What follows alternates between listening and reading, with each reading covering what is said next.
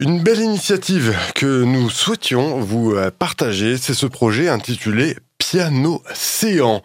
Il s'agit eh bien presque tout simplement d'une idée qui est née dans la tête de certaines personnes de poser un piano sur un bateau et de parcourir les mers. Qu'en est-il ressorti? Eh bien une série de quatre podcasts qu'on vous proposera ici sur eh bien quatre dimanches.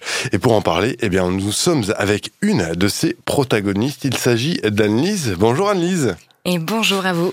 Contente de te retrouver. On a l'occasion d'échanger ici tous les mois avec les culottés du genre humain pour une, un voyage en lettres culottées. C'est comme ça s'intitule la rubrique où tu nous fais euh, voyager euh, chaque mois dans cette euh, émission mensuelle. Et eh bien, cette chronique finalement est assez proche de ce projet Piano-Océan. Est-ce que tu pourrais nous rappeler le concept global de Piano-Océan? Eh ben avec plaisir parce que du coup effectivement euh, euh, on commence à bien se connaître. Hein. Ça fait quelques années que je commence à, traîner euh, sur Rage et aujourd'hui du coup tu nous proposes de relayer ce projet effectivement qui est alors tu sais ces genres de rêves en forme de projet qui un jour deviennent réalité et je pense que c'est ça la force de Piano Océan. Du coup pour refaire brièvement Piano Océan c'est un rêve qui part de la tête d'une jeune femme qui avait à l'époque tout juste 18 ans et qui, à force de lecture et de ses propres inspirations, se dit, eh bien, en fait, je suis pianiste et je suis une voyageuse, mais alors se pose la question, ben, comment je porte ce piano de 250 kilos euh, au travers de mes voyages? Eh bien, la réponse, elle existe parfois dans la littérature et dans la poésie, parce que les poètes se permettent tout, et c'est merveilleux. Du coup, ça vient d'un livre qui s'appelle La légende du pianiste de l'océan, ou Novecento, qui est un livre de cet écrivain italien que j'affectionne beaucoup, qui s'appelle Alessandro Barrico et qui raconte l'histoire de cet homme n'ayant jamais posé un pied à terre, pianiste de bateau de croisière, et qui passera sa vie à jouer à longueur de houle sur l'océan. Et ce rêve donc est parti euh, de cette tête de cette jeune femme que je vais nommer aujourd'hui, qui s'appelle Marie Huysmans-Bertou, et qui s'est dit, et si c'était possible, de mettre un piano sur un bateau, et à la force du vent, d'avancer et de jouer sa musique de port en port, pour faire le tour du monde. Et un beau projet du coup qu'on va pouvoir retrouver euh, du coup sur les quatre prochains euh, dimanches. Euh, comment cela s'est-il traduit déjà avec l'équipage? Vous n'étiez pas seulement cette cette initiatrice, cette instigatrice de ce beau projet Piano Océan. Et toi, quels étaient les, les membres de l'équipage et quels étaient leurs rôles, leurs fonctions, leurs missions? Bien sûr. Alors en fait, euh, comme euh, j'ai envie de dire, c'est une jolie leçon dans la vie parce qu'en fait, euh, les rêves, on les abrite peut-être au fond de soi, mais pour les réaliser, il faut les balancer dans le monde. Et qui dit le monde, dit ben aussi les autres. Et en fait, Piano Océan, c'est avant tout une histoire d'amitié. Et donc, comme on l'a vu aussi avec les culottés, qui égale amitié, égale amour. Et donc, c'est une grande histoire d'amour qui s'est constituée et qui est rendu possible parce que cette belle idée de Marie, qu'elle a été entourée, soutenue, accompagnée par tout un tas d'amis, d'architectes, d'ingénieurs, d'amoureux, voilà, qui au fur et à mesure ont donné bah, de leur temps, de leur connaissance pour rendre ce rêve possible. Alors aujourd'hui, concrètement, Piano Océan, c'est quoi? C'est un bateau de 12 tonnes, c'est un voilier, euh, une petite goélette noire euh, qui abrite bien donc Marie, la pianiste, chanteuse, interprète, mais aussi le capitaine de ce bateau parce que elle a compris que pour réaliser ses rêves, il fallait mettre les mains dans le cambouis. Euh, depuis le projet qui a quand même commencé, il faut remonter un peu le temps, hein, parce que les, rêves, ça prend du temps à réaliser. Ce projet, il, est, il a commencé à voir le jour en 2013. Donc ça fait euh, maintenant quelques années. Il a fallu un an et demi de chantier, il a fallu euh, évidemment euh, amasser l'argent, les connaissances, les techniques pour le rendre possible. Et puis depuis 2015, euh, le projet a commencé par la Méditerranée, puis il s'est insinué à l'intérieur du pays français pour rejoindre les côtes bretonnes. Il a longé la Bretagne longuement avant d'abriter bah, ce que la vie permet aussi. Euh, Marie a rencontré un, un, amoureux et un enfant est né. Du coup, le projet s'est arrêté un peu le temps d'accueillir cet enfant. Et puisque comme c'est un projet de vie, du coup il y a le mot vie. Donc aujourd'hui, ce projet, c'est euh, Marik, son compagnon Sébastien, son enfant, leur enfant, Aran, qui aujourd'hui a trois ans, et toutes ses dents, et un chat, Seabird, que nous, euh, avec qui nous sommes du coup en compagnonnage depuis tout début. C'est un chat qui commence à avoir ses 8 ans et euh, ses miles de mer, et euh, qui est un compagnon solide avec le mal de mer. Et puis ben moi du coup, voilà. Alors moi, qui je suis dans ce projet Je suis l'amie avant tout de Marik, et puis je suis aussi photographe et reporter.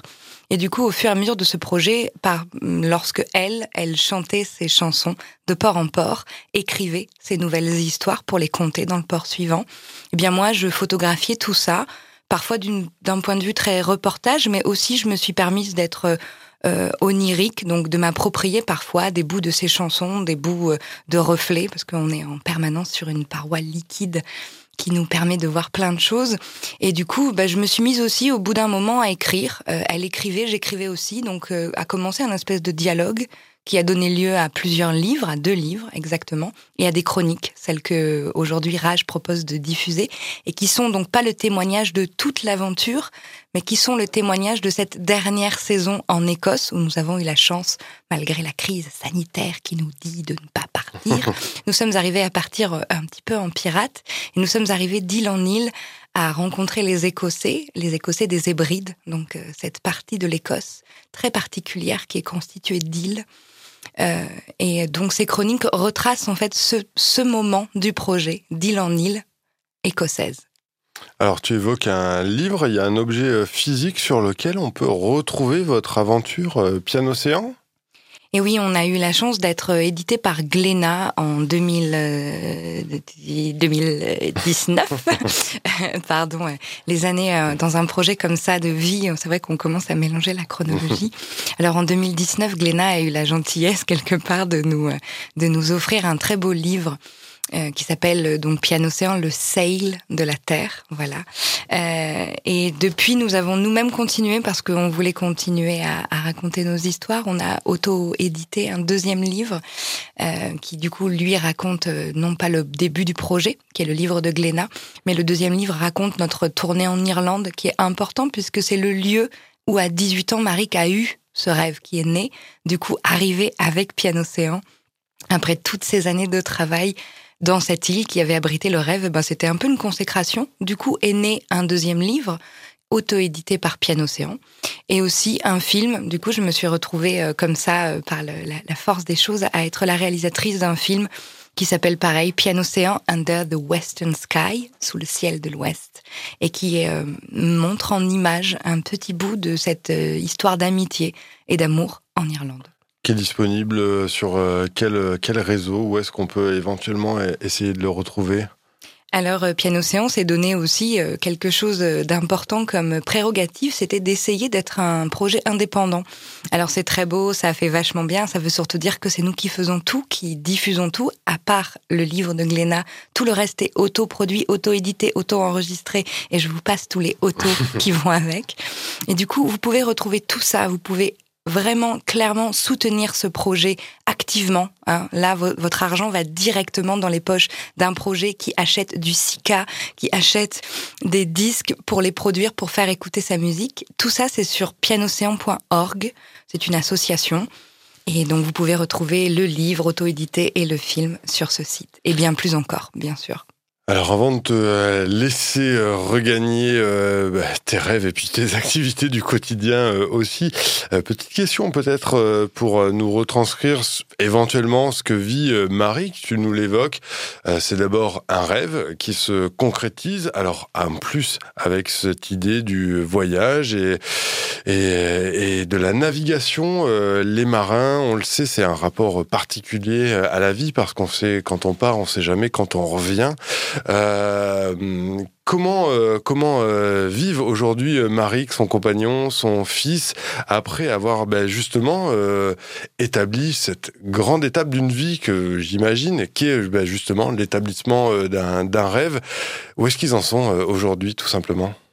Ben, ils en sont à faire euh, ce qu'un rêve a la beauté d'être quand il devient réel, c'est-à-dire il s'adapte. En fait, euh, l'être humain est incroyable euh, en adaptation.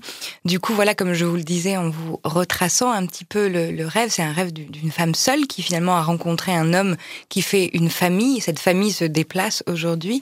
Eh bien, elle respecte aussi certains rythmes. Et comme c'est de l'auto production dans, dans, tout ce que ça implique. Ça veut dire clairement qu'en termes de temporalité dans l'année, il y a, euh, nous sommes dans l'hémisphère nord, donc il y a des saisons qui sont navigables, d'autres qui sont simplement du masochisme. Donc euh, du coup, Marik et Sébastien et Aran naviguent complètement sur le projet, en gros pendant quatre mois. Et le reste de l'année, donc toute l'année hivernale ou scolaire, puisqu'il y a un enfant, l'enfant va à l'école, euh, puisque Marie dit que l'enfant voit suffisamment ses parents pour ne pas en plus avoir ses, ses parents comme professeurs. Du coup, le reste de l'année, il va à l'école et elle, elle s'occupe il faut imaginer un espèce de petit oiseau de 50 kilos avec des grands yeux verts et une détermination infaillible. Je pense que c'est ce qu'elle m'a appris de plus beau. C'est que réellement, quand on lâche rien, à un moment donné, il se passe quelque chose. Peut-être pas ce qu'on avait prévu, mais il se passe quelque chose. Du coup, le reste de l'année, elle, elle travaille, elle prend une carte, elle dit, OK, cette année, on va aller là. Donc, elle travaille sur les ports, sur les marées, sur les courants, sur les ports qui seraient d'accord pour nous accueillir. Elle fait un petit peu comme une intermittente qui essaierait de faire une tournée, sauf qu'au lieu de démarcher des salles de spectacle, elle démarche des ports et des festivals. Et du coup, tout l'hiver, tout l'hiver est consacré à réparer le bateau, qui n'est pas une moindre affaire et aussi à programmer la tournée de l'année d'après. Et du coup, j'ai un petit peu envie juste de dire ça. Là, on vous partage notre euh, été écossais qui était merveilleux et euh, on se sent ô combien chanceuse d'avoir pu rencontrer les Écossais. Et là, on a la chance de continuer notre périple parce que là, on partage avec Marie ce rêve des pays du Nord.